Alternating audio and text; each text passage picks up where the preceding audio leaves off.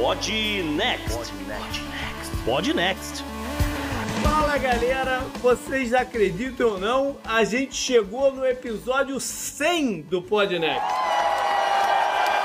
Quem diria, hein, Gustavo, que, pô, a gente estivesse aqui no episódio 100, olhando pra trás, tanta coisa que passou, olhando pra frente o que a gente imagina que vai acontecer também. Que momento, né? Pois é, JP, salve ouvintes, salve JP, aqui é Gustavo Rebelo e olha, os primeiros 100 episódios de JP foram os mais difíceis, viu? Sei.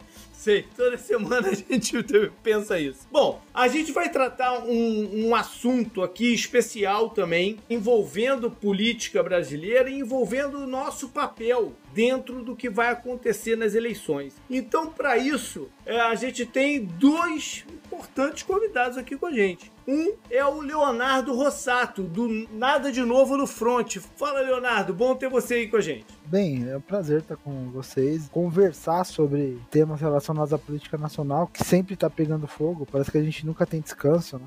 Uhum. E, e vamos lá, vamos lá. Isso aí. E tá com a gente também o Azagal, ou Dave, como você queira, do Jovem Nerd. Fala, Dave. E aí, beleza? Parabéns pelos 100 episódios. Vocês vão ver que daqui a pouco isso não é nada. Só arrependimento. São só, só arrependimentos. E já tá só lembrando cara. também, cara, que março é o mês do aniversário do Podnext. É verdade. É, é também verdade. tem isso também, três anos aí oficialmente. Terceira temporada. É, agora estamos. Então não vamos enrolar muito não, vamos direto pro programa. Então bora pro programa, JP.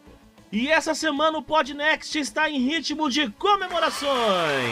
E para celebrar o centésimo episódio, nossos hosts receberam Dave Pazos, o Azagal, além de Leonardo Rossato, do Nada Novo no Front, para um papo sobre a função da mídia nas eleições. Mas não seria o Podnext se fosse apenas isso, porque a personalidade da semana é um político russo metendo os pés pelas mãos. O destaque bizarro vai para uma escola do Alabama, enquanto que no meio ambiente o Gustavo traz um caos que ilustra a realidade das mudanças climáticas. Tem ainda a agenda da semana e as dicas culturais. Ouvintes do Podnext Confidencial ainda terão acesso a um ranking de importação de armamentos, um problema de logística que ameaça a Europa no follow-up e uma história com um final feliz lá da Tasmânia. É mole? E aí, bora pro programa?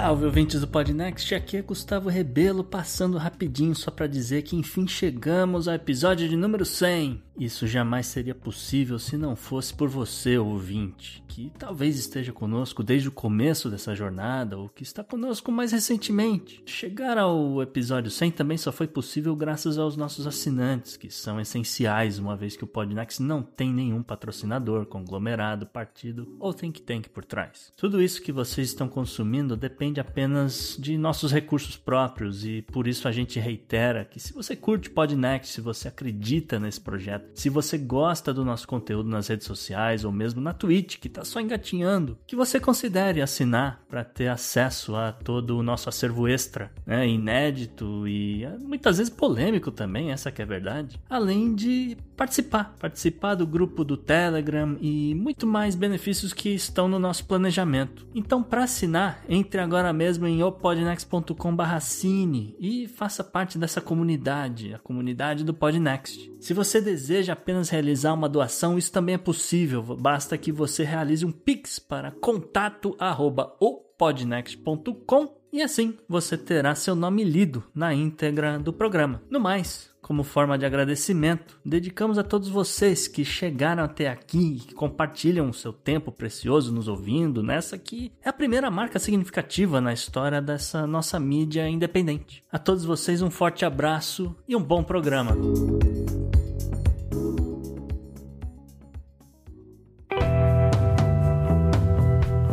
Assunto quente da semana. Bom, então é um assunto tem martelado a minha cabeça nos últimos meses, né? Olhando para frente, olhando para 2022, o que, que vai vir de eleição no, no, no, Brasil especificamente, mas a gente vai falar do modo geral para outras coisas, porque O mundo mudou. Hoje a gente tem um evento como uma eleição americana ou, ou, ou, francesa, que a gente trouxe na semana passada, e a brasileira também, sendo exposto e comentado de uma forma muito diferente do que no passado. Tantos outros players né, na mídia estão agora influenciando o, o que acontece. Então é hora da gente parar um pouquinho e tentar pensar, refletir em qual é o papel tanto da mídia tradicional como de toda essa galera, e aí a gente está incluso, de certa forma, nessa conversa, nas eleições brasileiras de 2022, ou então qual deveria ser esse papel? Então eu vou, vou começar perguntando aqui para o Leonardo, que é um, um, cientista político, né, de, de políticas públicas, é o que ele pensa em relação à imprensa tradicional, né? O quanto que ela pode agir ou deixa de agir do modo que a gente pensa que deveria ser. Bem, JP, antes de, de qualquer coisa, a gente tem percebido esse movimento, essa crise, né, vamos dizer assim, no, ele começa lá no, no 2010 ainda, em 2012, a gente tem alguns resquícios de você ter influências externas à, política, à imprensa tradicional. Então você, em 2010, para você ter, ter uma ideia, não só aqui no Brasil, mas na Colômbia, em alguns outros países, você teve um papel muito grande das correntes de e-mail né, nos processos eleitorais como espalhadoras ou às vezes de notícias deturpadas, às vezes de notícias verdadeiras, mas elas tiveram um papel muito grande porque era uma época em que as pessoas ainda liam, liam muito e-mail. E, e, daí isso foi mudando e foi se inserindo cada vez mais nas redes sociais e de uma forma cada vez mais profissionalizada. Até que em 2016 isso explodiu de vez, né, embora já tivesse sendo incubado há bastante tempo, com dois grandes eventos que foram o Brexit e a eleição do Trump. E o que esses eventos tiveram em comum? Uma forte participação das redes sociais, especialmente Facebook. Eles foram muito surpreendentes. Nenhuma análise, nenhuma casa de apostas, nenhum analista político falava de maneira realista que o Trump tinha chances de ganhar ou que o, o que o Brexit tinha chances de ganhar. E daí na hora que abriram os votos, duas enormes surpresas aconteceram e, e o establishment foi começar a entender por que, que essas grandes surpresas aconteceram e se debruçaram nas redes sociais. A partir daí começou um grande, não só uma grande reflexão acerca do tema, ah, as redes sociais estão tomando o papel da mídia tradicional, como também uma grande reformulação em algumas ações dentro da mídia tradicional. Então você percebe que cada vez mais, assim, eu não estou falando que isso é, é, é bom ou ruim, não estou fazendo nenhum juízo de valor. Os grandes órgãos de imprensa, eles se tornam players nas redes sociais também, com linguagem de rede social, com dinâmica de rede social, fazendo aquilo que é a moda nas redes sociais. Então você já vê jornalista fazendo react, por exemplo. Mas sabe uma coisa interessante? Que teve toda essa movimentação na eleição do Trump, mas ao mesmo tempo a mídia tradicional, especialmente televisão, que eu estou falando aqui nesse caso, teve um boom de audiência nos programas jornalísticos e nos programas políticos naquela eleição considerável, a ponto de ter influenciado de uma maneira significativa a audiência, por exemplo, da NFL. Entendeu? E a NFL passou a entender o ciclo eleitoral como um adversário de audiência. Ou seja, não foi que teve uma diminuição da, da busca de informação ou da, da, da análise no tradicional. Foi uma, uma avalanche mesmo que aconteceu por todos os lados. E Dave, você percebeu da maneira como você consome notícia, consome análise, essa entrada da mídia tradicional no, no, no veículo de, dos veículos de internet? Cara, a minha percepção é que, como quase tudo, existe sempre uma relutância de quem está estabelecido em se adaptar a novos meios, né, de comunicação nesse caso específico, né? Então, a mídia tradicional estava super confortável nos seus espaços, seja ele jornal, seja ele revista, seja ele a TV, e eles não perceberam e ficaram um pouco para trás na velocidade em que a internet entregava as notícias, né? Acho que esse é, o, é a principal diferença entre você consumir coisas nas redes sociais e consumir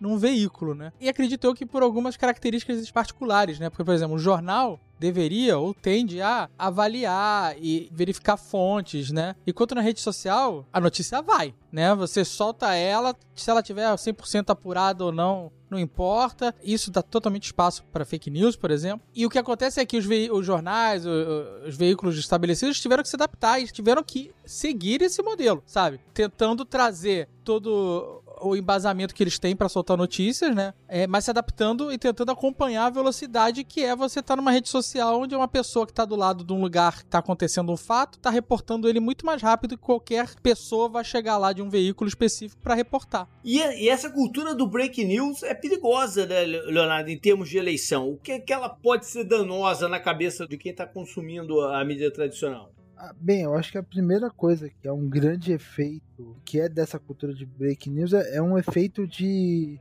esgotamento constante causado por um senso de urgência. Tudo se torna muito urgente. E quando tudo é urgente, nada é urgente. Essa Exatamente. É, isso é uma coisa que, que chama muita atenção, principalmente no Twitter. Um, um uso indiscriminado de algumas hashtags só para conseguir uns cliques, uns RTs, uns likes, umas coisas assim. E isso é muito, muito louco, né? Porque você olha, ah, é urgente e tal, que tudo é urgente. Né? Então, é. ah, o cara estacionou o carro, não sei o que lá, é urgente. Eu falei, gente. Não, e até coisas que, que podem ser realmente mais relevantes, elas não são necessariamente urgentes, né? Sei lá, urgente na minha visão é a guerra, sacou? Pois é, hoje caiu... a guerra, isso é urgente, maluco. Pois é, ter escapou Agora... um vírus um laboratório, tá morrendo gente a roda aqui. Pô, então isso aí é urgente, né? Vamos prestar atenção. Mas não, é, virou um uso indiscriminado. Ah, olha, saiu uma liminar de não sei o que, não sei o que lá, urgente tá? O que, que isso vai mudar nas próximas horas? Mas Nada. acho que isso é uma tentativa, porque nos Estados Unidos tem muito do breaking news. Mas o breaking news, ele não é necessariamente urgente, né? O breaking é news notícia. é algo que acabou de, de, de, sabe, aconteceu agora, né? E a gente não tem no jornalismo brasileiro uma palavra que traduza o breaking news, né? É, é, é diferente, não é urgente, né? Pelo menos no, no entendimento que a gente tem da palavra quando a gente era mais novo, aquela musiquinha do plantão da Globo, do, que entrava do mar no meio de uma novela, tu sabia, deu uma merda federal em algum lugar, é, né? Exatamente. Agora Isso era pode gente, ser, é, agora pode ser o brigadeiro da casa do Zequê desandou e entrou lá um, alguma coisa parecida. Uhum. Isso é tão sério que assim é, a gente não está acostumado aqui com uma coisa que também vem da cultura de breaking news dos Estados Unidos, que é o in development,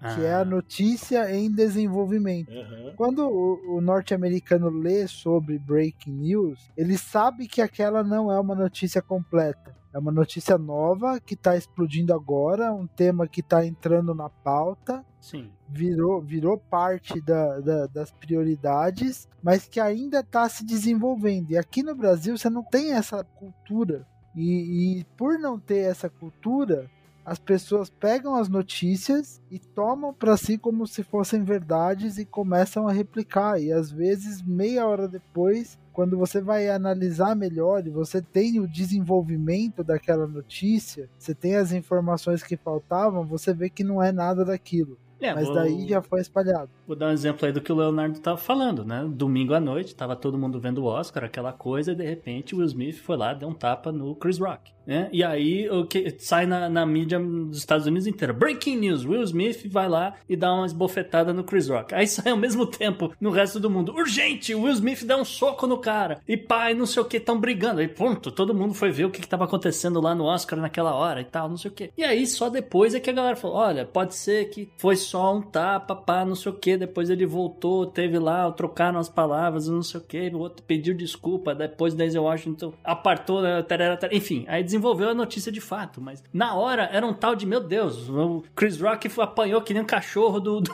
Smith, entendeu? foi uma loucura. e Sim. aí depois entra a galera, não, isso aí foi armado, foi combinado, foi isso, que aquilo, que não sei o quê, entre os conspiracionistas na parada. E parte dessa tentativa de, de instituir o, o Breaking News no Brasil então, é o compromisso de mercado que essas mídias têm, né? E precisar estar dentro de cada momento. E aí me leva a um questionamento. que é o seguinte: o que que para fazer uma cobertura séria das eleições é, eles deveriam fazer? Eles deveriam pensar nesse universo inteiro e e abrir as suas notícias e sua análise para todo mundo consumir, ou eles devem seguir uma linha que eles acreditem ou que eles acham séria e sabendo que isso vai ser não é boicotado, mas não vai ser, não vai chegar a, a uma grande parcela, né? Aonde que eticamente eles têm que se, se meter nisso daí, Leonardo? Essa discussão é uma discussão que é muito complicada que vem lá de fora, inclusive, também, né? Existem diversos veículos sustentáveis com modelo de consumo de notícias pagas veículo jornalístico, em geral, vende excelência, vende credibilidade. Esses veículos eles se pautam na sua credibilidade, na excelência daquilo que eles produzem. Então você pega um, um, um The New York Times, o modelo do The New York Times, que é a, a, a, referência internacional dos modelos de paywall, é um modelo que fala, tudo bem, a gente vai fazer uma notícia mais qualificada e você vai ter que pagar por essa notícia, ou pagar para consumir mais do que duas ou três notícias por mês. Ou seja, se você não for um consumidor esporádico, você vai, você vai ter que pagar pela notícia. Mas o The New York Times, ele querendo ou não, a gente pode falar que tem viés de um lado, viés do outro, mas querendo ou não, ele tem um compromisso com a qualidade da informação que ele veicula. E aqui no Brasil você tem uma dificuldade muito grande com isso, porque uma coisa é notória, o um modelo baseado em publicidade é um modelo que as pessoas chegaram a pensar que seria sustentável por algum tempo, mas de uns 10 anos para cá, pelo menos, ficou claro que não seria sustentável. Para esses grandes conglomerados, né? Exatamente. Para a quantidade de compromissos que eles têm. Né? Exatamente. Mas, na verdade, eu acho que para ninguém, porque se você parar pra pensar, o que, que é credibilidade, né? O que, que define a credibilidade? Em termos monetários, se a gente for né, avaliar, seria independência, né? Se você consegue ser independente, você consegue dar notícia sem nenhum viés, vamos dizer assim, né? Porque quando você tem um anunciante no seu jornal, dependendo do tamanho desse anunciante, o editor vai chegar lá e falar: não, amigo, não vai massacrar o cara. Ah, a gente sim, já cansou de ver histórias nesse sentido. Ou mesmo quem for o dono do jornal, né, David? Exato. Só que não tem quem seja totalmente independente, né? Até mesmo veículos que são feitos por poucas pessoas ou uma pessoa só. Esse cara precisa de dinheiro para comer, para né, se manter, para manter esse veículo e ele aceita doações, por exemplo, na internet. E essas doações forçam que ele seja sempre cada vez mais extremo numa visão que é Sim. a dos doadores. Né? Exatamente, né? é. Então não existe essa independência nem numa pessoa que supostamente é independente. Porque não é, é. né?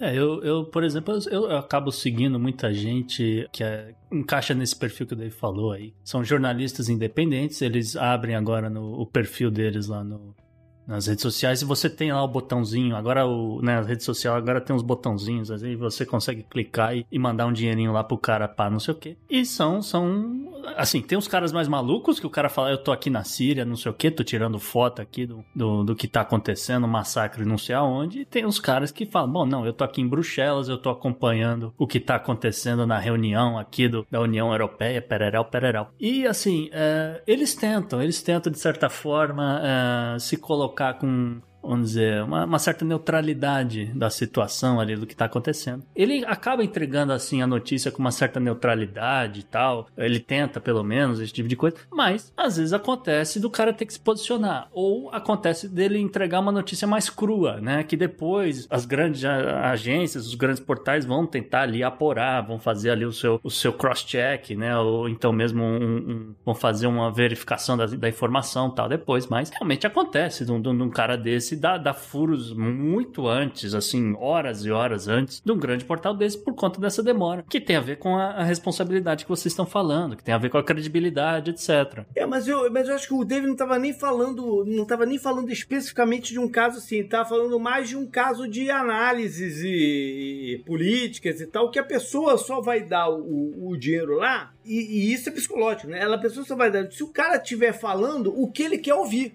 Não, a, a análise JP, aí é uma outra parada, porque aí é, vo- é o, é o grande jornal, não sei o que, não sei o que, que trouxe um analista, que trouxe um cara que é especializado naquele determinado assunto, etc. E esse cara vai custar um, né, um diferencial, etc. Você tem que pagar ali pro cara escrever, as, o, sei lá, 3 mil caracteres, o que quer que seja. Essa galera independente, ela acaba, de certa forma, vi- vivendo, assim, desse, desse trabalho freelancer que eles fazem, né? É, por incrível que pareça, acaba caindo um bocado de dinheiro. Tem, é, inclusive, um, um perfil no, no, no Twitter, um cara que ele é veterano de guerra, ele saiu né, daqui do, do Oklahoma e foi pra Ucrânia. E o cara tá lá, foi pra lutar, mas assim, ele tá também fazendo um videojornalismo ali, faz uns vídeos, ele tenta não revelar muita posição dele, coloca foto, não sei o quê. E ele abriu pra, a conta dele pra entrar essas doações. Ele falou: "Ah, agradeço todo mundo, eu já consegui 50 mil dólares aqui de doação, eu não preciso de mais dinheiro para o que eu preciso fazer aqui na Ucrânia, sugiro que vocês doem o diferencial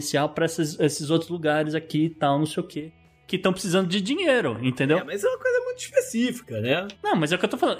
Essa É. galera freelancer consegue mais ou menos viver disso. A gente tá falando da galera contínua, Sim. né? De, de, de análise política e tal. E essa vai receber a doação do grupo para quem, com quem ela tá conversando, né? E isso, isso é mais, mais direcionado do que essa, essa, esse compromisso com a neutralidade, com o negócio. E aí me leva uma outra questão, que é a seguinte: aqui nos Estados Unidos, isso vem. Pô, eu nem sei quando que isso começou, na verdade, mas o, esses órgãos de imprensa, um jornal, principalmente jornais, né? Eles, quando vão chegando a uma certa distância da eleição, eles declaram quem é que eles estão apoiando na eleição presidencial, né? Sim, Isso é certeza. aberto. Isso é aberto. Mas o americano, então, tá acostumado com isso, apesar de que o mundo tá mudando, né? E você acaba deixando de lado, achando que o que então o que tá saindo dali é conspiratório contra a sua pessoa, que antigamente não, eles tinham a, eh, a noção de que isso era parte. No Brasil, o pessoal estaria preparado para algo como assim, Leonardo? Por um lado, eu acho que isso seria muito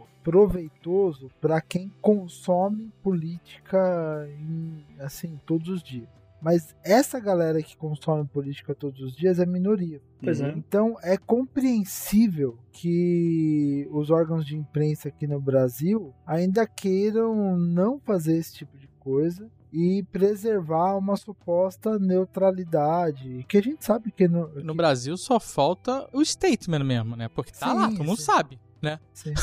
tá na é. cara pra quem cada Pois é. órgão, eu não diria nem apoia, eu diria torce. Sabe é? Torce- é, é. É bem explícito. Então não seria, não seria mais honesto você declarar? Não é esse Seria, o ponto, né? seria. Inclusive tem uma galera triste aí, porque o Sérgio Moro disse hoje, justamente dia da gravação, que ele não é mais candidato à presidência. Tá interessante, viu? As, as notícias que vem circulando por aí. Hoje né? foi um dia movimentado mesmo, porque era é, é, vai ter Moro, não vai ter Moro, vai ter Dória, não vai ter Dória. É. Aí o Moro saiu, Dória ficou, supostamente. Né, até o dia de publicação pode ser que tenha mudado já. É. Isso é verdade. Não, mas assim, é, é, eu acredito, JP, que existe sim espaço pra todo mundo, sabe? Existe espaço pra quem quer falar que declaradamente que é de direita, quem é declaradamente de esquerda, quem quer ter, manter uma neutralidade, entendeu? Mas é isso que eu tô questionando, a neutralidade real. Não é, não é, cara. Essa que é a parada. Você não tem como ser neutro, não tem como. É, Não, não, é- não é 100%, mas ah, existe um mercado pra isso também, é isso que eu tô querendo dizer. Ô, Leonardo, você não acha que essa, essa coisa dúbia da, da neutralidade não, não, não colaborou muito com o resultado das últimas eleições? Porque naquele momento essas mídias tradicionais estavam meio que desacreditadas e aí proporcionou esse surgimento dessa. Eu não vou nem falar nova política, mas, de- ma- ma- mas dessa, de- dessa loucura de se procurar algo que é completamente fora da reta, né? E, se colocar no poder. É, a gente não tá falando de nova política, a gente tá falando de antipolítica mesmo. né? Isso, antipolítica é melhor que nova política. Exatamente, antipolítica. É difícil a gente pegar e falar assim que ah, a imprensa e o não posicionamento da imprensa é culpado por isso.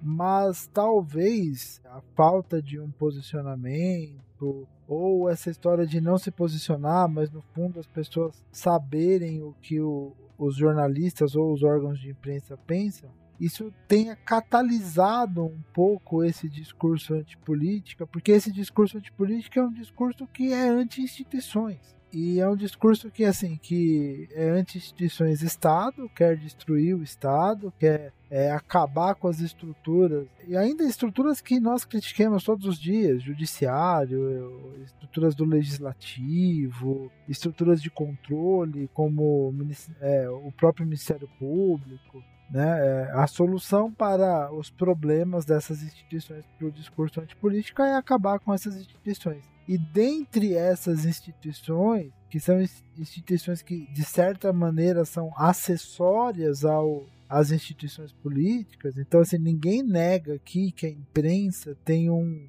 um papel essencial na publicidade dos atos políticos.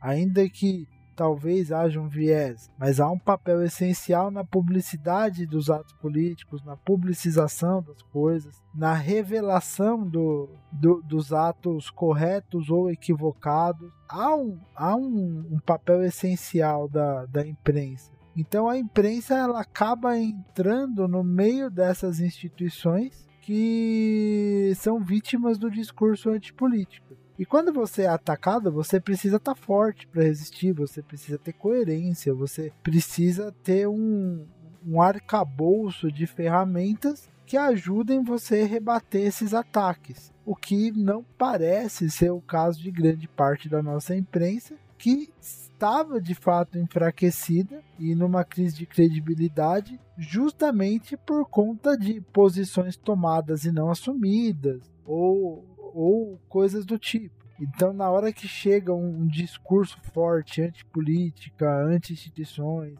ataques frontais à imprensa, eles, a imprensa ela fica de certa maneira de mãos atadas, sem saber como reagir. Mas isso não só por conta dessa incoerência, mas também porque a imprensa achava que estava num patamar de, de credibilidade que talvez na realidade a imprensa não tivesse. Ah, e, enfim, eu vou entrar um pouco nessa coisa do viés também, porque existem certos vieses que às vezes podem ser bem-vindos também. A gente viu, por exemplo, né, essa semana de novo, né? Um outro exemplo essa semana que foi agitada. A gente viu o, uma publicação do Ministério da Defesa brasileiro fazendo aquela coisa do revisionismo histórico, dizendo que, graças a, a, um, a certos grupos específicos, ocorreu a salvação do país em 1964 quando na verdade a gente sabe que exatamente o ministério está fazendo é uma propaganda a favor de ditadura. Né? E aí eu pergunto, alguém aqui iria consumir, nessa né, é minha provocação, alguém aqui iria consumir um jornal que vai falar, ah, não, é isso mesmo, o ministério tá certo?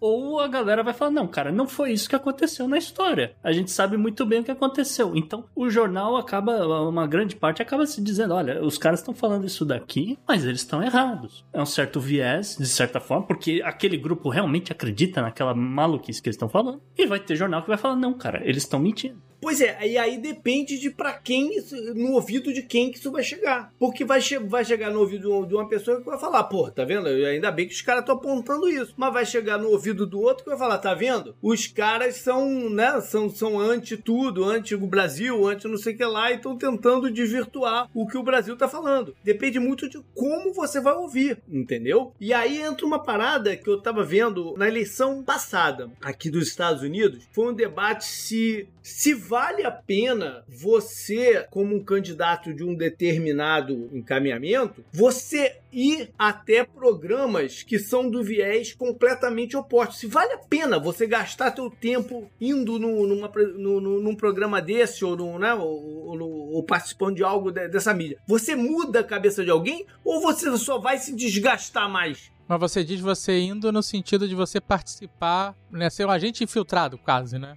É, não, é até oficial. Você, você ir lá para um debate num, num, ambiente que, pô, é, tá todo o contrário. É, tá. Não é consumindo aquele conteúdo. Assim. É, exatamente. Mas é, como, por exemplo, você pega umas, umas mídias aqui de, de extrema direita, só vai estar tá assistindo aquela galera. Você tem como você ir lá e mudar a cabeça daquela galera ou é uma perda de tempo absurda? Ou até um enfraquecimento, porque os caras vão desvirtuar o que você tá falando e, e vai ser entendido de outra maneira de qualquer jeito, entendeu?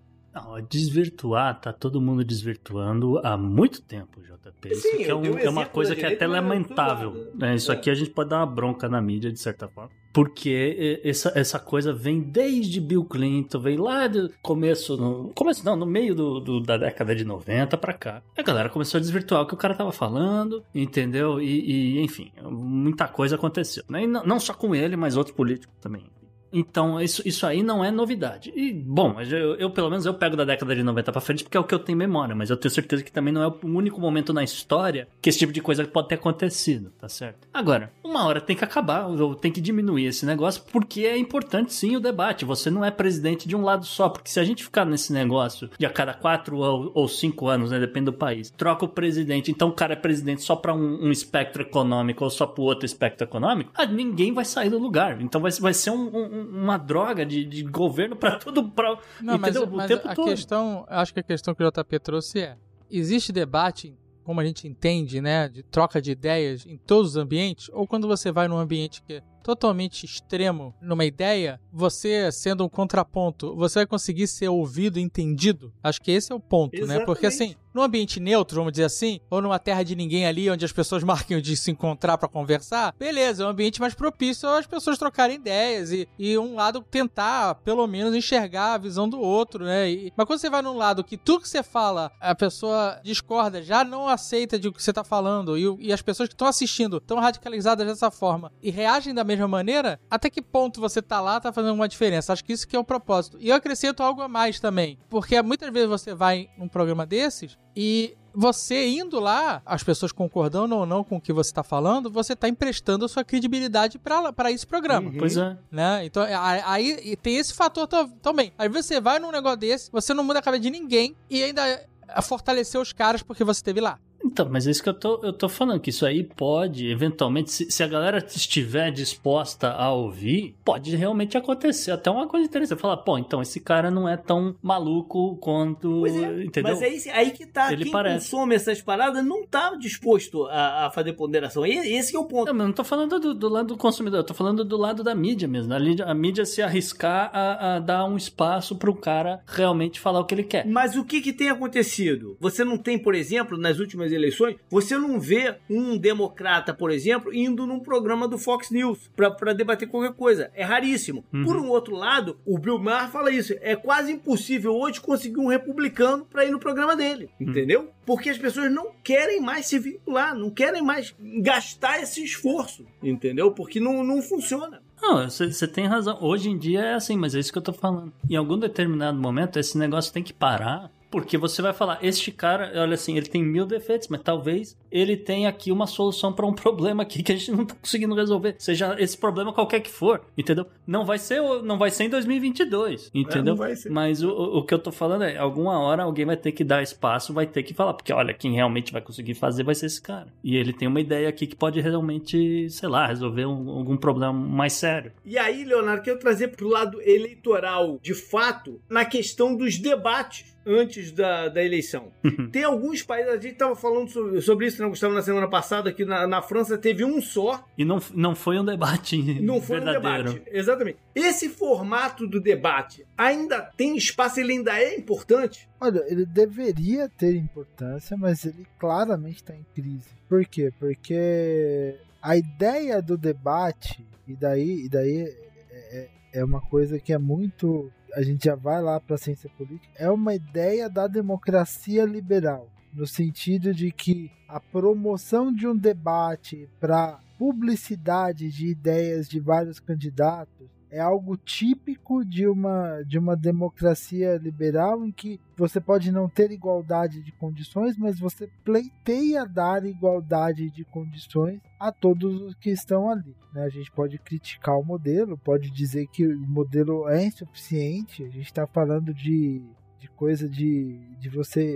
expor as suas ideias acerca de um tema específico em dois minutos. É, é um negócio que é, é muito surreal, né? Então, assim, acaba sendo pouco proveitoso. Mas tem um problema sério em relação à comunicação que está cada vez mais afastando as pessoas dos, dos debates, que não é só radicalização, mas é o fato de que hoje a gente tem todo um modelo de comunicação em que os debates se tornam espaços para a criação de memes. Então as pessoas elas já assim, se já era difícil você expor uma ideia em dois minutos, hoje em dia muitos candidatos eles já nem buscam expor a ideia, eles buscam ir lá fazer uma sacadinha, dar uma lacradinha, fazer qualquer coisa do tipo que envergonhe o seu adversário e que faça ele ficar mais conhecido nas redes sociais, porque assim como você tem nos canais de YouTube, nas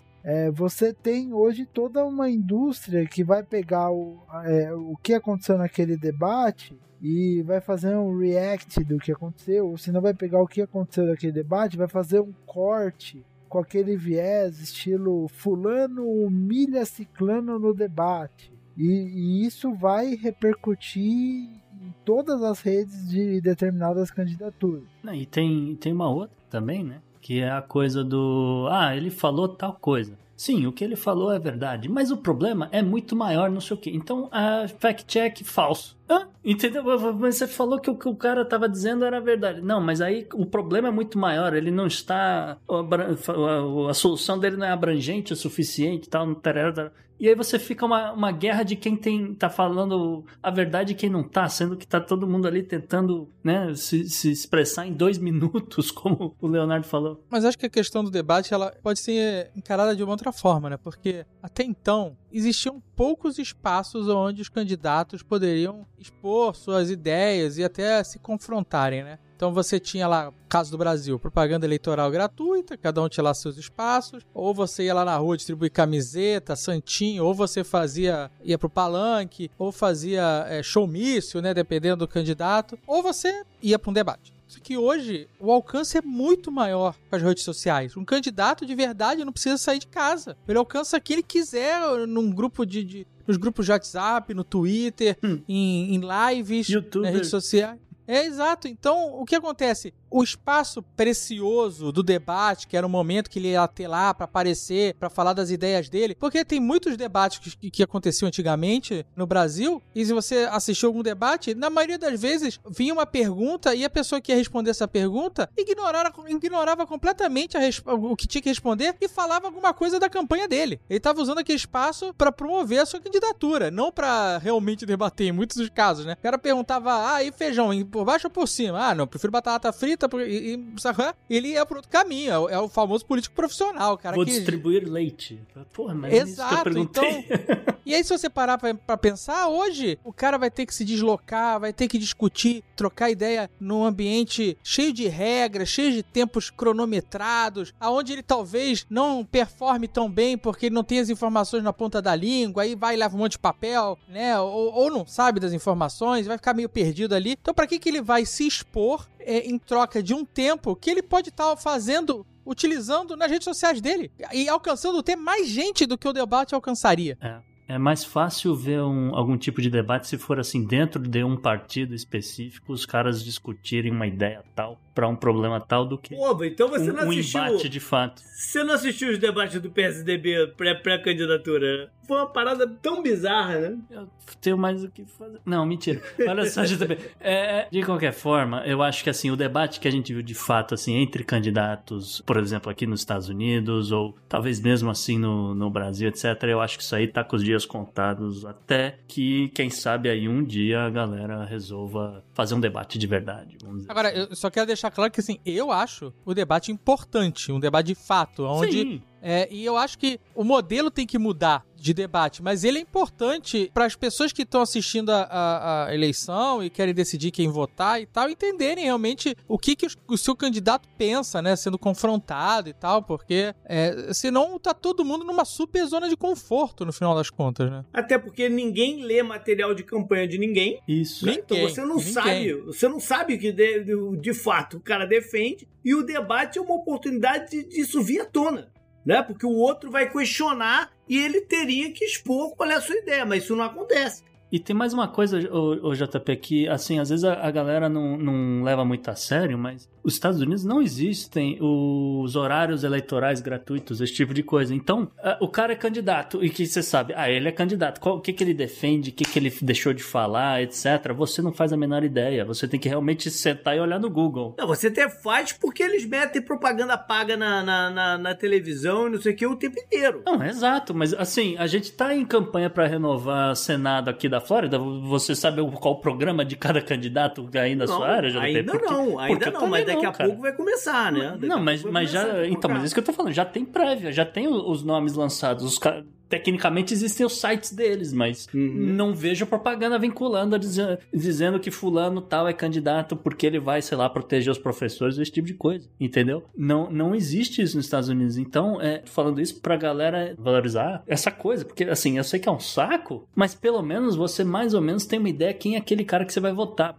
Uhum. E aí a gente entra num outro aspecto, voltando ainda àquela questão da, da, de como deveria ser a neutralidade ou não. Uma coisa que tem incomodado bastante, e aí eu estou falando especificamente de mídia escrita, de jornais e tal que é essa, essa parada de que para você dar voz a todos os lados, você abre uma coluna no teu jornal para um cara ir lá e escrever um monte de sandices e, e passa, né? Não, não, não, tem eu vou dar nomes aqui. Quem, quem acabou ficando muito uh, exposto nisso, por exemplo, foi a Folha de São Paulo, né? Que, que, que, tem um posicionamento um pouco mais visível do que ela é, e de repente entra uma parada lá, nada a ver, defender a cloroquina, não sei o que lá. Leonardo, isso poderia acontecer num, num, num ambiente sério? Então, esse é um movimento voltando lá atrás, é um, é, um, é um aspecto negativo da tentativa dos jornais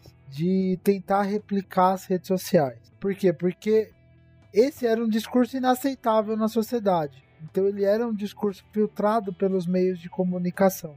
Isso sempre foi pacífico em certa medida. Então, você tem uma, uma janela de discursos aceitáveis e inaceitáveis. Então, o discurso anticientífico é inaceitável, o discurso de ódio que prega a eliminação, a eliminação alheia é inaceitável. E com as redes sociais e com a falta de controle das redes sociais sobre os discursos que estão nas redes sociais, esses discursos passaram a, a, a, vir à tona e a ganhar espaço. Discursos de, de todo tipo. E a adaptação, o processo de adaptação da grande imprensa, e é um dos aspectos mais equivocados desse processo de adaptação, ao invés de ser uma reafirmação de, de que a, a, grande imprensa é um espaço de discursos qualificados, como acontece com o New York Times, por exemplo, é o é você pegar e tentar abarcar esses discursos que são inaceitáveis dentro do seu órgão de imprensa. E no final você acaba, é, ao invés de qualificar o seu discurso, você acaba perdendo a credibilidade que você tinha e se igualando ao discurso de rede social. E aí entra o negócio que o, que o David falou. E ainda tá emprestando a tua credibilidade pra esse maluco falar o que, ele, o que ele tá Com falando. Com certeza, porque o cara tá Sim. tá lá no, no, no, tal lugar, sacou? Aí, mas aí entra também um outro aspecto que são esses artigos comprados, né? O, o, os open ads, que a gente sabe qual é o, o a penúria que o, que o jornal estão vivendo nesses tempos, né? É, é uma grana que está entrando. Você vai negar a grana que está entrando? Ou como você vai filtrar o que você aceita e o que não aceita, né? Não, existem discursos, por exemplo, que, assim, por que que a gente começou de uns anos para cá a ter tanta propaganda do agro nesses né, na televisão, nos jornais? Porque é um discurso que é aceitável e é um discurso que paga horrores para fazer propaganda.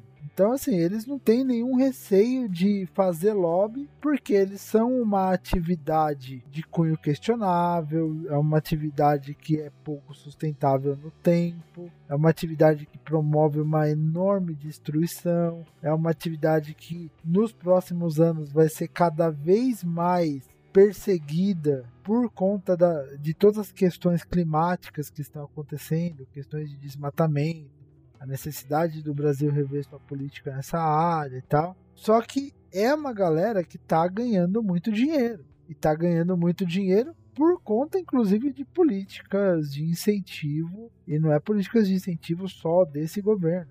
Já uns três, quatro governos a gente tem políticas de incentivo muito fortes ao agro. E o que vem na cabeça quando você fala agro hoje é o agro é pop. É isso que vem na cabeça. Né? Exatamente. Que é o slogan que, que ficou. Né? Isso, isso é tão sério, isso é tão importante que assim, que eles deliberadamente colocam a dúvida na cabeça das pessoas. Então, quando você coloca é, é, uma propaganda do agro ou você escreve um texto sobre o agro na folha, você sempre vai dar como exemplo o pequeno produtor de tomate ou aquela famíliazinha que produz pepino para vender na feira há 50 anos e nunca vai colocar o que é o, o sujeito que está pagando o, o anúncio, que é o, o grande produtor de soja, o grande produtor de cana de açúcar, o sujeito, o agroexportador, o sujeito que, que e, e que tem que tem um tipo de produção absolutamente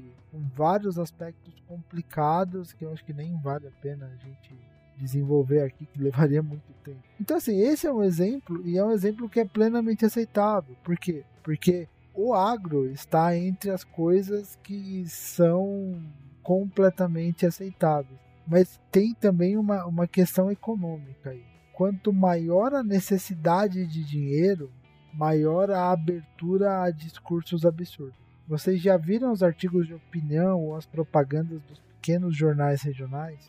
Os pequenos jornais do interior? A Eu maioria deve ser uma loucura. Sim, a maioria acaba nem chegando nas redes sociais. Às vezes pipoca alguma coisa. Olha que opinião odiável, que opinião grotesca, que propaganda lamentável. Mas são opiniões que às vezes são compradas mesmo porque é a opinião do cara que tem dinheiro para bancar aquilo, fazem parte de um lobby. Aqui em Santo André é engraçado, né? Eu falo, eu falo, um exemplo aqui, aqui da região, que acho que o principal diário da região aqui é o Diário do Grande ABC.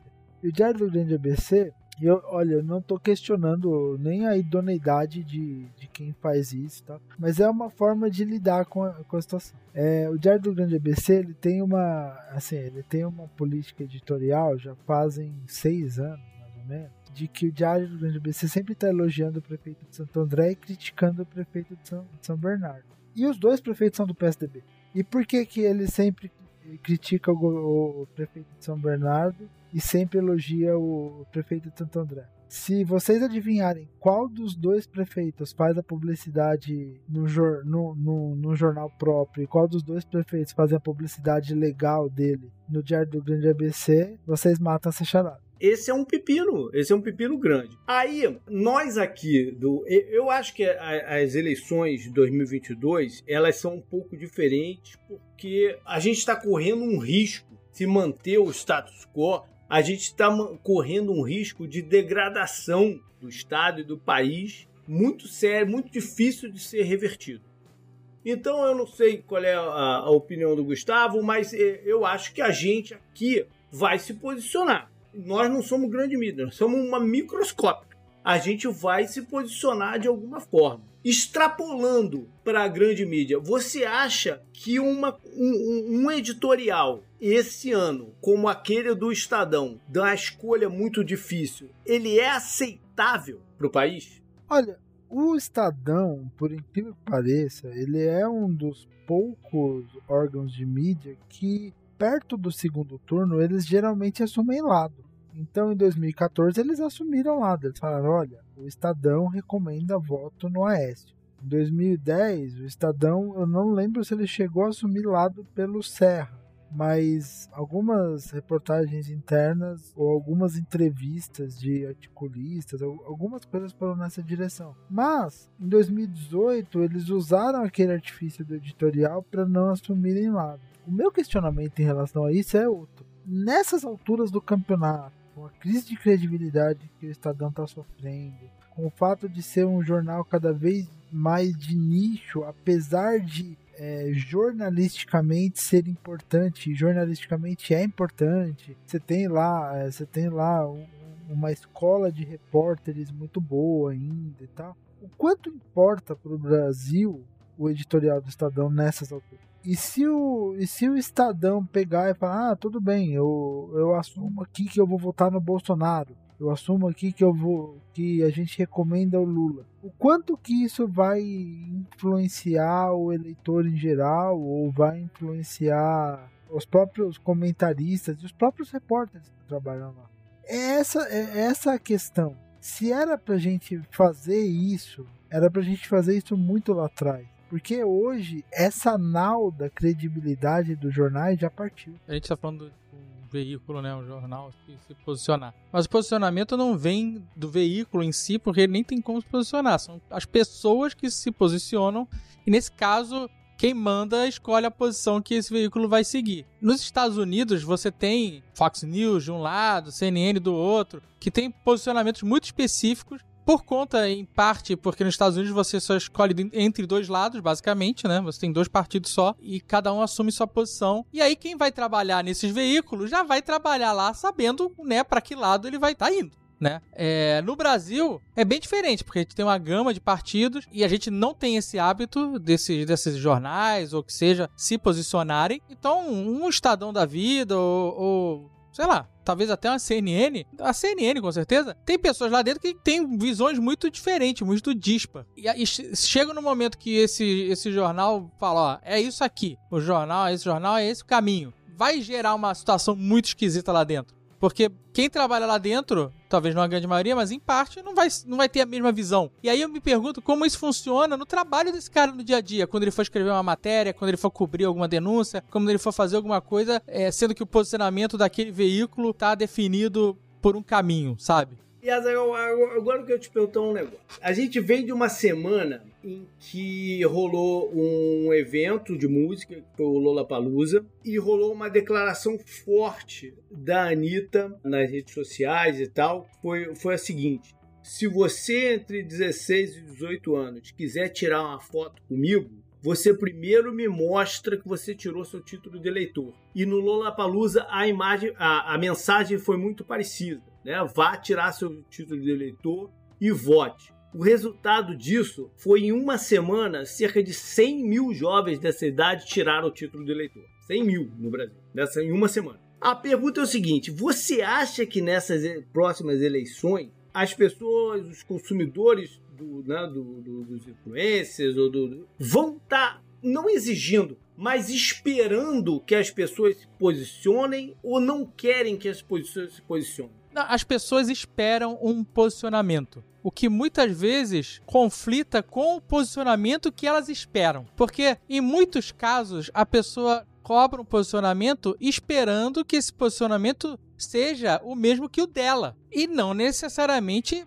precisa ser ou vai ser, né? Em muitos casos, eu já vi muitos casos de pessoas cobrando posicionamento e quase traçando uma linha de decepção ali, sabe é? Porque se o posicionamento viesse, ele ia arrasar com o cara, porque ele não estava esperando por isso. Mas dito isso, eu no passado eu era um cara que eu não fazia muita questão de votar, não me interessava por política e falava assim: "Ah, decido aí, foda-se". Hoje eu tenho uma visão completamente diferente. Não acredito que dá para ser assim porque você literalmente está entregando a sua vida na mão de, de terceiros por decidirem por você. E eu também tinha uma visão que era: ah, eu não devo usar a minha influência para fazer as pessoas seguirem um caminho que eu acredito. E hoje eu percebo diferente isso também. Não que eu quero usar a minha influência para falar vote no A ou no B ou no C, mas eu acho que e isso é um trabalho que a gente no Jovem Nerd faz desde sempre, que é a gente traz uma visão de mundo que no final é coerente com quem a gente vai votar. Então, não adianta nada eu também falar assim, vote no candidato A, se tudo que eu faço é o caminho do candidato B, sacou? Então, acho que tem que ter um, um alinhamento do que você faz, do seu dia a dia, das coisas que você acredita, que você com, claro, uma pessoa, com um candidato que você vai, vai ajudar a botar no poder ou não. Mas, tendo dito isso, eu acho que a cobrança vai sim se intensificar. Eu acho que no, no momento que a gente tá, todo mundo vai se manifestar. Eu espero que isso seja feito de uma forma saudável e, e, e espero que esteja alinhado com, com as atitudes da pessoa também, sabe? É, e a pessoa que consome o, o, o conteúdo tem que pegar e, e, pensar: o que, o que eu estou ouvindo? Né? O, o, o que eu estou ouvindo tá, tá fora. De, o que você falou, tá fora do que eu ouvi deles esse, esse tempo inteiro. Porque, por exemplo, aqui no Polilex, a gente tem.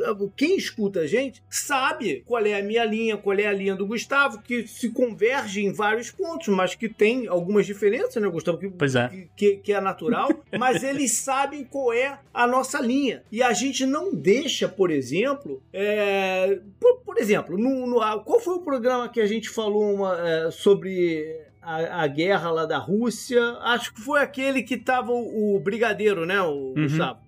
Isso. que a gente fez uma consideração que se, por exemplo, o Trump fosse o presidente americano, essa guerra não estaria acontecendo. Uhum. Então é- esse é, um, esse, essa é uma frase e um pensamento que de repente tem pessoas que não queriam ouvir que É, a gente estava falando, entendeu?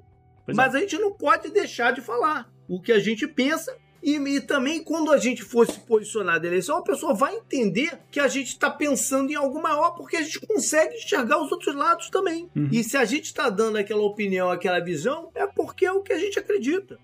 Não, com certeza. Mas eu acho que é- é- é- muitas vezes é engraçado porque, assim, a pessoa precisa ouvir, sabe? Só, só falta a pessoa estar na urna do seu lado pra ver você votar. Tudo que você faz, todos os posicionamentos que a pessoa tem, não são suficientes se a pessoa não falar assim, eu voto em fulano, sabe qual é?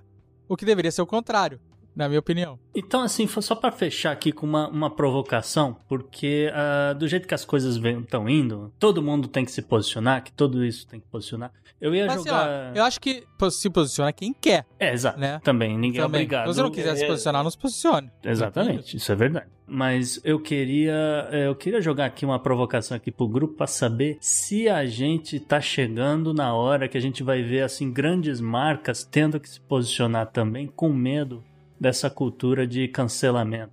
Então, mas depende, que grande... A Van tá posicionadíssima aí. Ah, sim. Não, mas eu tô, eu tô pensando, sei lá, produtos para o consumidor, assim, sei lá, de fast food, entendeu? É, é, essa- todo mundo que falou que ia sair da Rússia, por exemplo, pode estar valendo aí na- nessa, nesse grupo de marcas, assim. É isso que eu tava pensando. Não, já tá rolando, né? Em certa medida.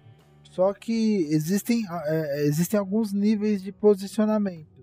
Existe um posicionamento genérico, que, que é basicamente o posicionamento da agência de marketing, né? Aquele posicionamento é, acerca dos valores que a empresa quer passar através da sua propaganda. Existe um posicionamento mais específico, mas ainda não um posicionamento assertivo, que é o posicionamento, por exemplo, que o Burger King fez na última eleição é, contra o voto em branco. Vocês lembram daquela propaganda? Não, é, desculpa, É. não chegou pra gente aqui nos Estados Unidos. É, então, é, aqui no Brasil teve uma propaganda em que o, o Burger King ele fez uma dinâmica nas ruas em que ah, você quer ganhar um lanche, daí o lanche vinha, sei lá, só com cebola, por exemplo, ou só o pão. E eles associavam isso falando, ah, isso é o que acontece quando você vota branco ou vota nulo. Você dá liberdade para as pessoas escolherem o que vai no seu lanche, né? Uma, saca uma sacadinha dessas, estilo posicione-se, assim. Sem se comprometer de que lado que for, né? Num caso como Exatamente. Entendi. Porque é muito diferente do caso de um Lollapalooza desse da vida que a pessoa fala que pra pessoa tirar o, o título de eleitor dela e votar, mas ela tá passando uma mensagem clara de que quem ela quer que ela vote, né? É, é bem diferente. Isso quer dizer, também não adianta é, 100 mil é, adolescentes aí, 16 ou mais anos, tirarem título e não votar no, no candidato que ela tá Mas- pensando mas, depois. mas esses foram, esses foram motivados Não, pra fazer isso. Claro, né? claro, claro. Né? Não, mas tem uma, tem uma questão que também, é, nesse caso, por mais que. Tem uma questão estatística. Então, Uhum. assim, o, o- todas essas iniciativas são pautadas por pesquisas prévias. Então, assim, você não ia pegar e fazer uma campanha dessas, os artistas não iam fazer uma campanha dessas com, no mínimo, bastante leniência da organização, se a gente tivesse um cenário completamente contrário, né? No sentido de, de você já ter uma predisposição contrária ao voto. Tanto que em outros momentos em que você tinha um outro cenário, isso não aconteceu. Mas também há uma, uma pressão crescente na sociedade, até por artistas alguns participaram do Lola, outros não participaram, mas uma questão, uma pressão crescente da sociedade em geral que há a necessidade de politização. A gente está no momento de repolitização. Então, assim, por muitos anos se vendeu um discurso de despolitização, inclusive nas redes. E as marcas abraçaram esse discurso de despolitização. Então, se posicionar não tinha nada a ver com o que a marca fazia. Agora, a sociedade, por conta do nosso próprio momento histórico e tudo que está acontecendo. Global, tudo... né? Não é do Brasil, exato, global. É. Exato. E todos os prejuízos que o mundo teve com a despolitização, ela está clamando por uma repolitização e pela volta de uma certa credibilidade da política ainda que não necessariamente seja o ideal, mas é uma, é uma, é uma volta de é uma volta da credibilidade da política. Não, eu então, queria dizer, por bem ou por mal, essa, essa repolitização na verdade é boa. Sim. Bom, a gente vai voltar no assunto eleições no Brasil diversas vezes ainda durante eh, ano, né? Estamos pensando aqui na formas. Nesse momento, o que eu quero fazer é reforçar essa mensagem dada de que se você ainda não tirou seu título, né? Estou falando do, do, do, jovem mesmo. Não se tem muitos ouvindo a gente, mas enfim, é, se, se não tirou, vá tirar. Ah, mas ainda, ainda sobre título, tem um jovem que tem que tirar de, de né? De 16 a 18 anos. Isso. Mas quem mora fora do Brasil e quer votar tem que regularizar a situação, né? Isso que eu falo agora. Quem mora fora do Brasil, ou até mesmo no Brasil e se mudou, não sei o quê, cheque se você tá apto a votar, se você fez todo o procedimento, porque o prazo tá chegando, se eu não me engano, é na primeira semana de maio. 4 de maio para você estar tá totalmente regularizado. E por fim, para a galera que já passou da idade de ser obrigatório votar. Não, não, não, não ache que, pô, ah, vocês mais novos, o mundo é de vocês, o Brasil é de vocês, vocês que decidam. Não. Ajude nesse processo. Uhum. Não deixe de comparecer também e ajudar nesse processo, porque né, é, são pessoas experientes que podem estar tá olhando para o cenário e ser um cenário crítico como eu falei. Então, todo mundo tem que estar atento à sua condição aí de voto. É isso aí. Up next. Up next.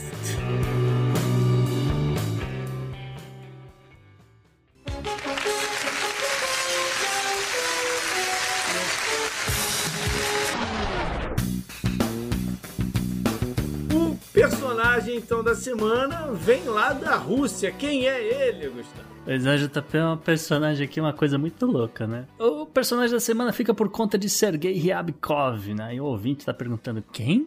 quem é esse Ryabkov que eu nunca ouvi falar na vida? É, Sergei Ryabkov, ele é o vice-ministro das relações exteriores da Rússia, vice. né? Vice, é, porque ele, ele é trabalha ministro, no. É, o, é o, o, vice, porque o ministro é o Sergei Lavrov, é. né? Que todo mundo tá no cargo aí há 20 anos, uma maluquice dessa. Quase ao mesmo tempo que o Putin tá no poder e tal. Mas por que que o, o Sergei Rabkov virou uh, destaque? Porque ele deu uma declaração, JP. Uhum. Ele disse que há sim uma nova ordem mundial em curso e que essa ordem será regida pela Rússia de Vladimir Putin, pela China de Xi Jinping, pela Índia de Narendra Modi, pela África do Sul de Cyril Ramaphosa e, completando esse time, pelo Brasil de Jair Bolsonaro. Ele, é, ele tá sendo muito otimista. Né? Mas tudo bem. Ou pessimista pra gente, mas tudo bem. É, segundo Reabikov, esses serão os países que vão formar a base de uma nova ordem mundial em todos os aspectos. E aqui tem um problema muito sério, né? Porque esse negócio de todos os aspectos, né, é muita coisa. Então fica aí a dúvida no, no, no Brasil aí mandando tropas militares para fazer uma pacificação na Ucrânia. Não sei, né? Tá uma loucura esse negócio aqui mas espero que não. De qualquer forma, segundo aqui o, o Ryabkov, a Rússia está trabalhando para estabelecer contatos com quaisquer países que estejam interessados na cooperação e tal, e quer estabelecer, né, a princípio, né, o primeiro passo seria estabelecer essa cooperação com a China, né? Então é, é meio que o trabalho dele fazer esse intermédio, ele que estava recebendo justamente um enviado da China essa semana e tal. E, e, se encontraram e aí ele soltou essa pérola. Quando a gente fez o, o primeiro programa da temporada passada, o primeiro não, mas foi logo um dos primeiros, que foi sobre o BRICS, uhum. a gente nem imaginou que o BRIC poderia então virar né, a nova ordem A nova mundial, ordem né? mundial, né? Essa é. coisa muito de conspiracionista. Acho isso tudo muito louco, mas assim, entendo o estreitamento de laços comerciais do Brasil com a China e seria também interessante fazer negócios com a Índia e tal. Mas eu não sei a quantas anda, no que, que vai virar aí a, toda a Rússia depois dessa questão toda que está acontecendo, mas o fato é que coisas estranhas estão acontecendo no leste europeu, além da guerra, veja, JP, mas isso é assunto para outro Podnext. Up next, então. Up next.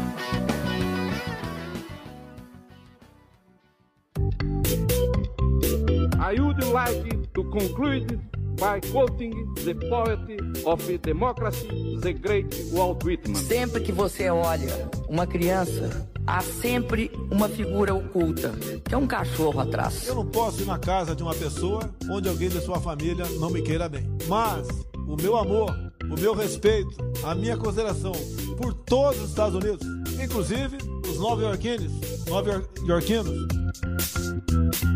Olha só, em tempos de guerra isso não deveria ser engraçado, mas esse bizarro aqui foi. Ah, eu até soltei um leve spoiler lá no grupo do Telegram dos assinantes JP. Eu falei, cara, esse programa 100 tá cheio de bizarrice. Mas a gente escolheu uma aqui para ser a destaque da semana, né? Porque a gente tá aqui nos Estados Unidos há muito tempo, a gente já notou, né, que o americano, mesmo com todos os defeitos, etc, ele tem uma tendência a ser generoso aí com algumas instituições, algumas campanhas, algum, né, a galera precisa aí de uma arrecadação para alguma coisa, a turma se, se movimenta, às vezes na escola tem uma rifa, né, acontece muito disso, né. E as pessoas doam muitos livros, muitos livros, né, muitos itens para as salas de aula, para os professores, né, o tempo todo e tal. E foi o que a gente achou aqui uma história de uma doação que aconteceu numa escola lá na Alabama, né? Só que eles receberam uma doação muito além do que as pessoas imaginam, né? Isso porque a Escola de Ensino Fundamental de Athens resolveu doar para o Museu de Veteranos do Alabama um míssil, um míssil MGM-52 Lance que tem capacidade sim para lançar ogivas nucleares. Pera, quem doou, pra galera entendeu, quem doou foi a escola. É, mas a escola recebeu de doação também, eu chego lá. Ah, tá. E justamente o, o né, essa, esse míssil estava desativado ali desde o final da Guerra Fria, né? E, e foi transportado até a escola junto com um, um lançador M752, que é tipo um tanque assim, que carrega o um míssil, né? uhum. né? e tal, e serve para fazer esse tipo de lançamento. E assim, é muito louco, porque esse equipamento foi parar na, na escola, foi uma doação da década de 70, quando o então Corpo de Cadetes do Exército do estado do Alabama realizou essa doação, né? E virou ali um, uma coisa da cidadezinha, né? Porque, segundo o, o instrutor do, do, do, atual, né? O instrutor do Corpo de Cadetes, uh, o senhor James L. Chambers, ele disse que, assim, sempre que alguém estava perdido, queria saber onde é que ficava tal coisa e tal, eles usavam Olha o um míssil como ponto de referência. Olha pra é. onde é que o míssil tá apontando e, e vai. vai pro lado contrário, né? Por aí, talvez, não sei, né?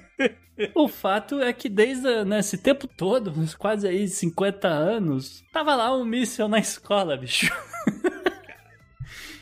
E, enfim, sul dos Estados Unidos vai fazer o quê? Mas de qualquer forma, de qualquer forma, veio um reboque, retirou o lançador, obviamente que estava com míssil no lançador, e já levou aí para o Museu de Veteranos de Guerra do Estado do Alabama, que vai também fazer uma, ali uma, uma restauração, etc, antes de botar em exposição, né? O tal do míssil nuclear, cara. sul dos Estados Unidos. Up next. Up next.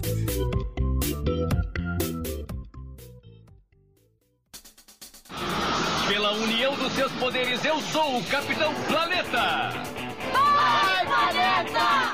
Bom, você tem uma história curiosa aí pra galera, né? Que não sabe como é que funciona esse tipo de bicho aqui nos Estados Unidos. Pois é, JP. Aliás, é uma história que eu, eu uso ela, né, como ilustrativa, porque às vezes a gente fica falando aqui de aquecimento global, mudança climática, a galera não leva a sério, né? E aí é aquela coisa, até ao dia que der algum problema, aconteceu alguma coisa, né? Então, por conta disso, a coluna do meio ambiente dessa semana começa contando um, um caos, vamos dizer, que nem a gente do interior fala, e é, justamente justamente ilustra essa coisa da mudança climática. O caos aconteceu na cidade pitoresca de Grafton, 1340 habitantes, no estado de New Hampshire. Estado já é pequeno, cidade menor ainda. Cidade menor ainda. E aí, no meio da noite, né, um casal lá não tava na, na, dormindo já, não sei o que, começaram a ouvir barulho na casa e deram conta que eles estavam com um hóspede um tanto quanto indesejado na madrugada. Isso. Não era ladrão. Não, Não era, era ladrão. ladrão. É. Era melhor que fosse ladrão, talvez, não sei. Não sei, é. Mas o fato é que eles, né, aquela coisa, casa de dois andares, eles olharam assim pra ver o que estava acontecendo e deram de cara com um urso preto que, segundo eles, tinha pelo menos 200 quilos. Era enorme, enorme. Né? E eles suspeitam que o, o bicho foi atraído né, para o local depois dele farejar a comida, porque eles têm ali um, um pit smoker, né? Tá fazendo ali alguma coisa defumada, não sei o que, durante o final de semana, pá, ficou ali o cheiro ali na, no, na sacada ali, né, um- enfim. E aí a fera sentiu o cheiro, foi atrás, foi invadindo a casa e ficou ali, ficou ali preso, né? Porque também depois de entrar num, na noite, não sei o que, o bicho ficou perdido, não sabia como é que saía, né? E aí começou a detonar a casa dos caras, né? O urso ficou ali por pelo menos 45 minutos, né? E aí arranhou parede, mordeu maçaneta, derrubou móveis, né? Fez um escarcel todo né? Mas essa história tem um final feliz, porque o, o marido, né, conseguiu escapar pela janela do segundo andar da casa, né? Deu sorte que não quebrou Antes a do perna. subir. Antes do urso subir, né? Aquela coisa, não quebrou perna nem nada, conseguiu descer dali, deu a volta na casa, abriu a porta e eventualmente o urso viu ali à noite, não sei o que, conseguiu sair. E felizmente ninguém se feriu, ninguém morreu, né? O estado do New Hampshire, é, estima-se que eles tenham ali pelo menos 4.800 a 5.000 ursos negros, sem contar o- ursos de outros, outras raças, vamos dizer, né? Uhum. Isso de acordo com o Departamento Estadual de Pesca e Caça. Os ursos normalmente entram em tocas em meados de out- outubro, ali, final de novembro, depende do ano, e vão sair dessas tocas só no final de março, talvez lá no início de abril. Mas essa também não é a primeira vez que algum urso ou coisas do tipo acontece em Grafton.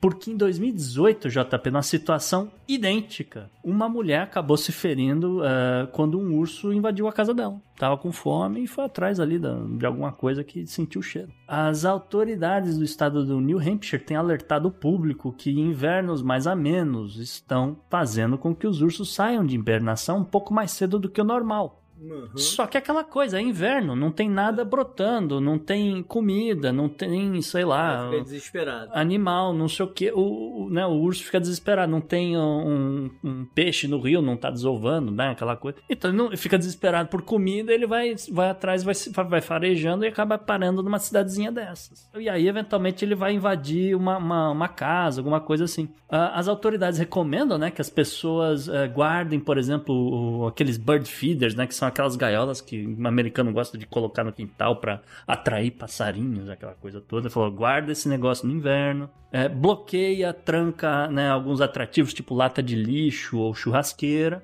E, enfim, é, é a tendência é que as coisas piorem, né? Então, deixa sabe. eu te falar. Eu, quando tive lá no Tennessee em janeiro, eu botei foto pra galera ver de urso preto. Estamos falando de janeiro. Eles cercaram lá a casa lá. E, Uhum. Inclusive foi uma recomendação. eh, Eu peguei a casa num Airbnb, foi uma re- recomendação de um cara, ó, tranca tudo, inclusive tranca os carros. Não Uhum. deixa sua porta fechada, não. Tranca, porque eles conseguem abrir o- a, a porta, entram no carro e não conseguem sair de volta. Pois é. E aí eles detonam, eles detonaram o carro. O, o cara falou que detonaram o carro do filho dele. Assim. É, que, o que, que a galera falou aqui, detonou a né? casa, né? É. né? Falando de E janeiro. é, janeiro no Tennessee ainda é muito cedo, sim, ainda é, né?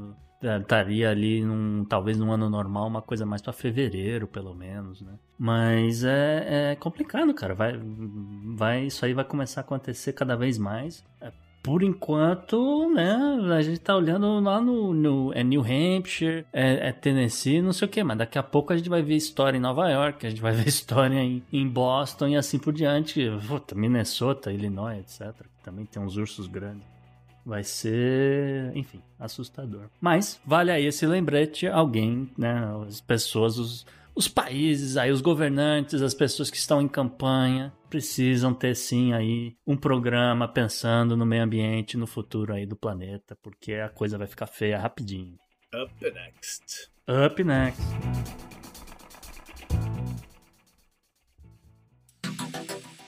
Anote no seu calendário. E JP, o que você traz aí na agenda do presente e agenda do passado dessa semana? Vamos lá! Começar esportivamente com o Masters de golfe que é o primeiro dos grandes torneios né, que acontecem no, no, no ano. É agora entre 7 e 10, na Georgia, em Augusta, gerado um dos trajetos né, de, de golfe. Eles, não sei como é, o termo em português que usa, né, para o curso e tal. Um dos mais complicados e tal do mundo, né? Não é à toa que o campeão lá é tão valorizado. Eu não sei em que pé que tá o golfe, cara. O golfe é um esporte meio estranho, né? Muito. A audiência caiu muito. O, o, o, Tiger Woods foi um desses fenômenos de qualquer coisa, né? Nem só esportivo, qualquer coisa que não se explica. Né? O, o interesse que havia por ele. E o golfe é um com ele e o outro sem.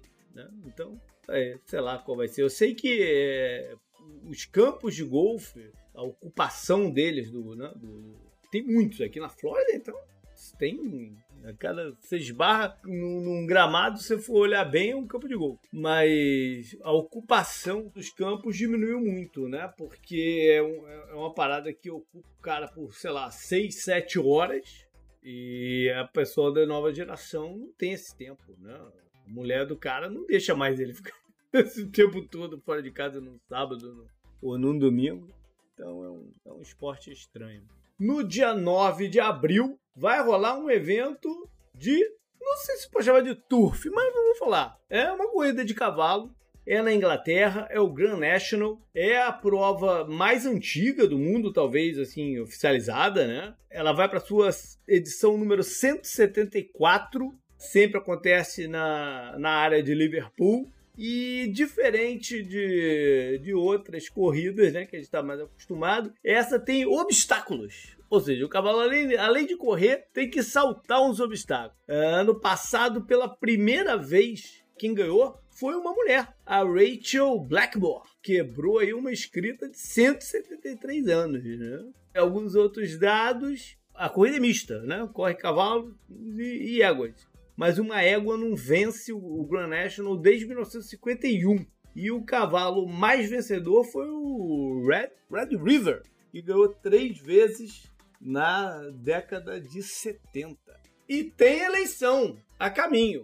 A eleição que eu tô falando é na Gâmbia, dia 9 de abril. É parlamentar. Sei se vocês vão lembrar, mas a presidencial rolou ano passado e a gente trouxe aqui foi vencida pelo Adama, presidente.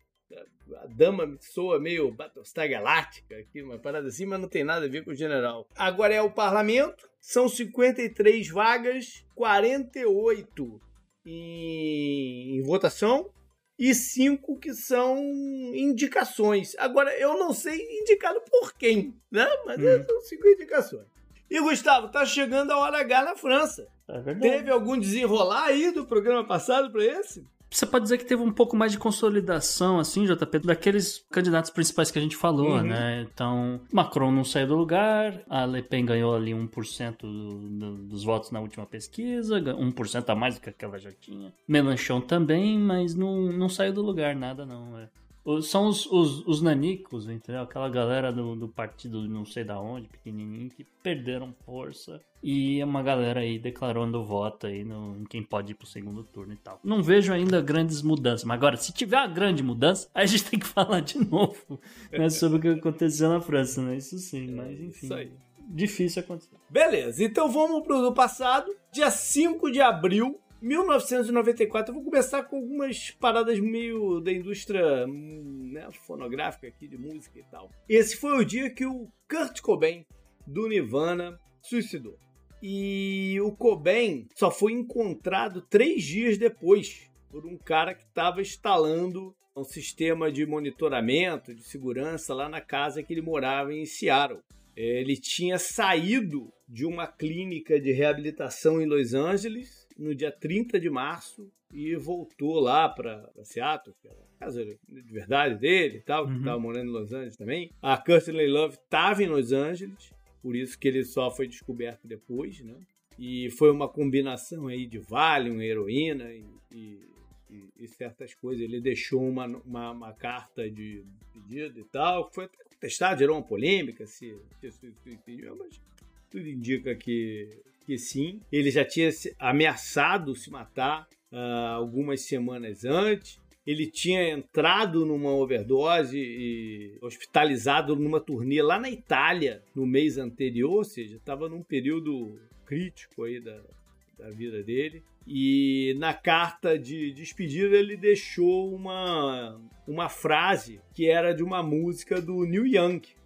Neil Young foi um dos inspiradores aí do movimento grunge. E a frase era, vou falar em inglês primeiro, better to burn out than to fade away, que é melhor explodir, né, como facho de luz do que ir minguando, desaparecendo a míngua.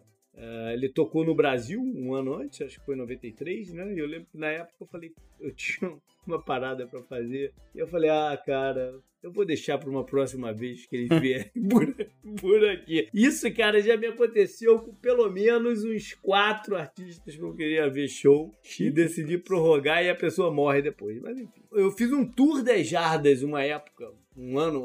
Agora eu lembro que ano que foi. Foi 2015, talvez. 2014, agora não me lembro. Que, que eu fui pra Seattle, ver jogo lá em Seattle. Uhum. E a gente né, sempre deu uma passeada com a galera lá pra, pela cidade. E eu resolvi entrar numa louca de encontrar a casa do que o Kurt Cobain se matou.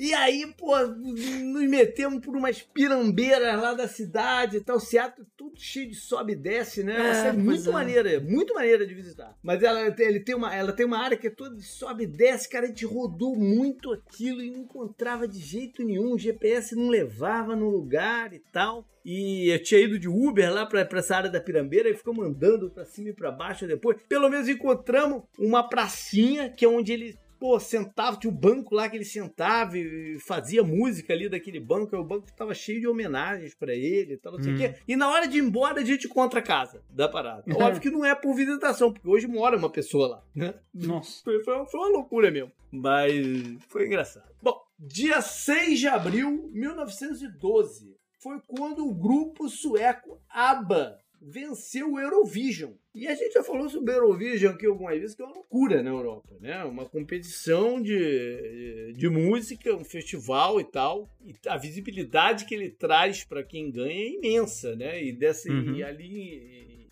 Eu falei que ano? Eu falei 1912, tô maluco, né?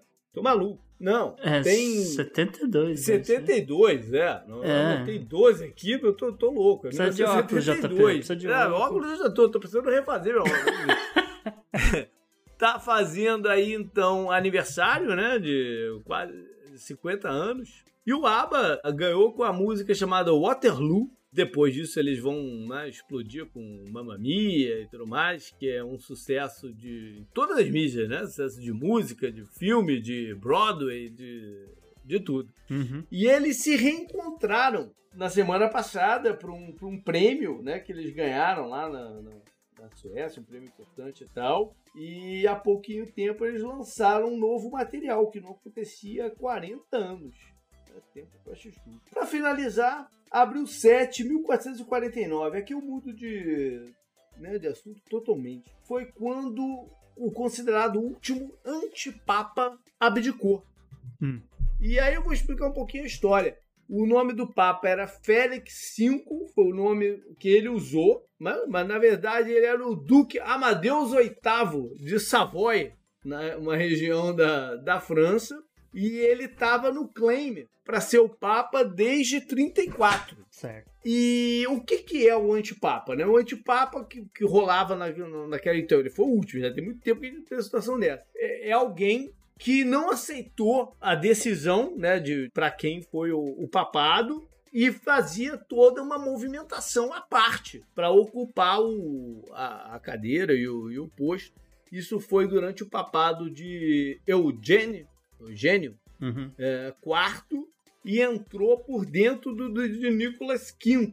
E aí, nessa data, ele faz um acordo. Né? O termo acordo é muito bom, né? Porque a gente está esperando um acordo da guerra que não sai e tal, mas aqui ele fez um acordo e abdicou e aceitou o, o papado do Nicolas XV. Esse cara, o, o Amadeus, ele tem uma história interessante porque ele era considerado um pacificador. E, inclusive, tentou agir para acabar com a Guerra dos 100 Anos, né? Negociar um fim para a Guerra dos 100 Anos.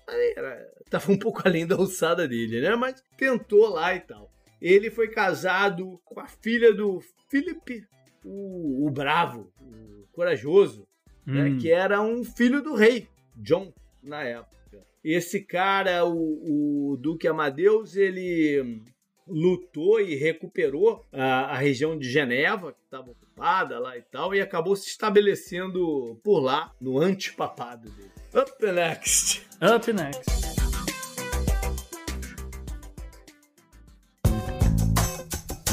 Esse eu recomendo pra você. Então a gente vai para a dica cultural da semana, que fica a cargo dos nossos convidados. Dave, o que, que você manda aí pra galera? Cara, eu tô. ah, ah, Tirando das séries de, de Marvel, DC, né? Que todo mundo já está ligado, eu tô, tô nos audiobooks. Olha aí. Então eu recomendo. Tem os audiobooks da Tormenta, da editora João Books, são excelentes. Eu recomendo que você ouça. Pode começar com Flecha de Fogo. É Do Leonel Caldela, tem no Storytel, o jabazinho aqui. Mas é um excelente audiobook, super bem narrado, uma história incrível, super vale a pena. Legal, bacana. E Leonardo, o que, que você sugere aí pro pessoal? Eu. Esse ano eu voltei a, a investir na leitura de livros, assim, mais fora do, da minha área, porque é, eu tô, tô no momento que eu tô no último ano do doutorado, escrevendo tese. Eu falei, não, preciso ler alguma coisa externa, porque senão eu fico louco. Né? E, e o melhor livro que eu li esse ano, desde de janeiro, foi um livro do David Epstein, é, que é o Range, né? Em inglês é Range. Que é, ficou, eu acho que fez um puta sucesso nos Estados Unidos, inclusive. Né? E, e no Brasil veio com nome horrível, é porque os generalistas vencem no mundo de especialistas. Mas, mas é, é bom pra caramba o livro. O livro assim, é fantástico. Legal, bacana. Beleza. Bom, foi esse o programa então. É, foi um programa comemorativo, é um, o número 100 não deixa de ser um marco importante que a gente chegou, né? Mostrando a nossa resistência aí, né, Oh. Gustavo? De estar levando isso Sobrevivemos. semanalmente. É, semana... Não, não, não é fácil a gente dispor do tempo, né, dos recursos e tudo mais para fazer isso aqui acontecer. Então, é, fica aí o nosso agradecimento a todos os nossos ouvintes, a todos os assinantes lá do, do Confidencial que nos ajudam muito nessa, nessa caminhada. Se você tiver alguma coisa para falar com a gente, pode mandar direto para o e-mail, é o contato arroba opodnex.com. Vocês também acham a gente nas mídias sociais. Se quiser falar direto comigo no Twitter, é o JP underline Miguel. E agora tem o Gustavo no. Arroba alerta underline podnext e o podnext em si você segue tanto no Twitter quanto no Instagram, na arroba podnext. Beleza. O Azagal, a galera sabe, mas não vai. Mas, mas é. tem que reforçar, né, cara? Como, como é que Não, não quero. Chega de me seguir. Chega de me seguir, parem de me seguir, muito bom. Vai, segue o Jovem Nerd, segue o Jovem Nerd. E, Leonardo, cara, como é que o pessoal faz pra te achar? Ah, eu tô, eu tô na minha conta de Twitter, é, que é o Nada Novo no Front. Também tem o canal no YouTube, tudo com o mesmo nome, tudo Nada Novo no Front. O, o Instagram também, mesmo nome. Fiz a coisa de duas semanas atrás, uma conta no Twitch também, pra fazer algumas Legal. lives lá também. Tudo com, com o mesmo nome, pra não, não, dar, não dar crise. Existencial. Não, maravilha. A gente vai botar os links lá no post, reforçando aí com a galera das mídias sociais também. Obrigado pra vocês e até mais. Valeu, parabéns.